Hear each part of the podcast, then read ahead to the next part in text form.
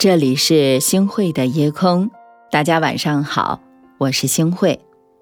我记得有这样的一句话说的特别好，说一句话能把人说跳，一句话呀能把人说笑。的确，我们的语言啊是一把双刃剑，它可以是传达感情的工具，是我们人和人之间交流的桥梁，但同时呢，它也可以是伤人的利器，是人和人之间疏远的开始。我们要知道。不是所有的事情都能够被讨论，会说是本能，不说才是本事。明知不问是一种善良，也是一种智慧，更是一个人最好的修养。给大家分享这样一件事情：同事小玲啊，她生活总是过得丰富多彩的，时常约朋友们去聚餐、逛街。但是前不久呢，她由于投资失败了，多年的积蓄全部的石沉大海了。生活也因此变得特别的窘迫，好几次啊，我们一起出去相约吃午饭，小玲都以有人约她为理由推脱了我们。后来呢，我们无意之间才知道是这个小玲的投资失败的事情，而且呢，她还欠下了一定的外债。有一天呢，小玲突然就向另外的同事阿琴去借钱了，她支支吾吾地谎称道：“家里突然要装修一番。”但我的钱啊都存在定期里了，一时之间呢无法拿出来。你能借我一点钱，日后我再还给你吗？阿琴听到了之后，没有拆穿他的谎言，而是笑着对他说：“可以呀，正巧我也有一笔余钱，先借给你吧。这笔钱呢我不着急用，你可以忙完家里的事情再还给我。”那有一次呢，在茶水间啊遇到了阿琴，我就忍不住问他：“为什么你不问清楚一点？”再决定借不借钱给小玲的问题呢？阿琴就回答说：“如果不是真的有困难，谁又会低声下气的找人借钱呢？追问的太多，只会让小玲陷入了尴尬。”我记得沈从文曾经讲过这么一句话：“不要刨根问底儿别人的过往，那可能是他永远不想触碰的回忆。”是啊，每个人都有每个人的难言之隐，有些话。只想默默地藏在心里，有些苦只想默默地扛在身上。既然别人不愿意去提及，那我们又何必去苦苦追问呢？真正善良的人，看到别人有难言之隐的时候，往往不会去追问过多，而是会尽自己的能力，默默地去帮助别人，让别人顺利地去度过难关。最好的修养是明知不问。俗话说得好啊，世事洞明皆学问，人情练达即文章。说话我们要懂得掌握好尺度，言谈得当才是最好的说话之道。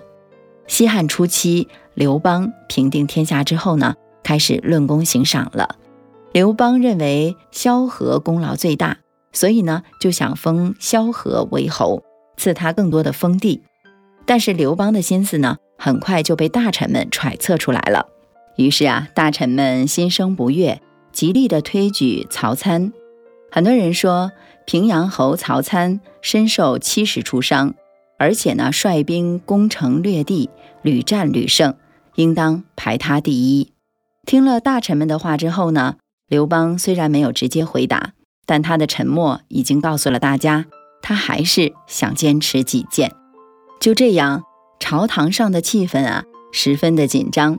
这个时候呢，关内侯鄂军已经看穿了刘邦的心意，于是说道：“大家都评议错了。曹参虽有战功，却只是一时之功。但皇上和楚霸王对抗多年，萧何常常前来帮助，填补战线上的漏洞。不仅如此，军中缺粮，也是萧何辗转多地把粮食送到关中。”粮饷才不至于匮乏，这才是万世之功。所以我主张萧何第一，曹参第二。鄂军的明知不问、急中生智，不仅化解了君臣之间的尴尬，还因此被加封为安平侯。真正有修养的人，不会经常的问东问西，而是点燃自己的光芒，投给别人一份善意的温暖。真正的有修养的人啊，他不会随意的乱说话，而是懂得把握好说话的分寸，管好自己的嘴，做到守口如瓶。很多时候不动声色，不是因为不会说话、不敢说话，而是悟透了事情的真相之后，知而不言，言出必善，懂得善待他人，给予别人理解还有尊重。所以，亲爱的夜空的小伙伴儿，我们要知道，一个人最好的修养啊，就是要做到明知不问。桃花岛屿之巅，一座残碑珍珠想念。故人题词十年前，而今故态已横年。东升春浅时节，刀盘浮船入港寒夜。蒙蒙雾气里，月上加班，道声无年。海上三日无言，我听雨打雪，临沧客叩门寒暄。他和发童颜，举着夜光杯，与我对影现窗前。窗外小小的雨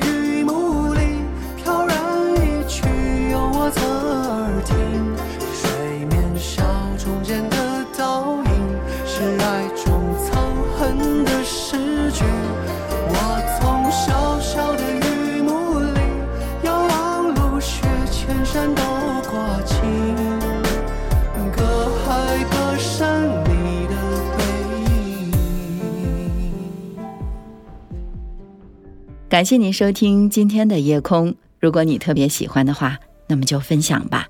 您还可以在文末点一个再看，让我知道。晚安，好梦。东升春浅时节，刀盘浮船入港寒夜。蒙蒙雾气里，月上加班，道声无年。海上三日无言，我听雨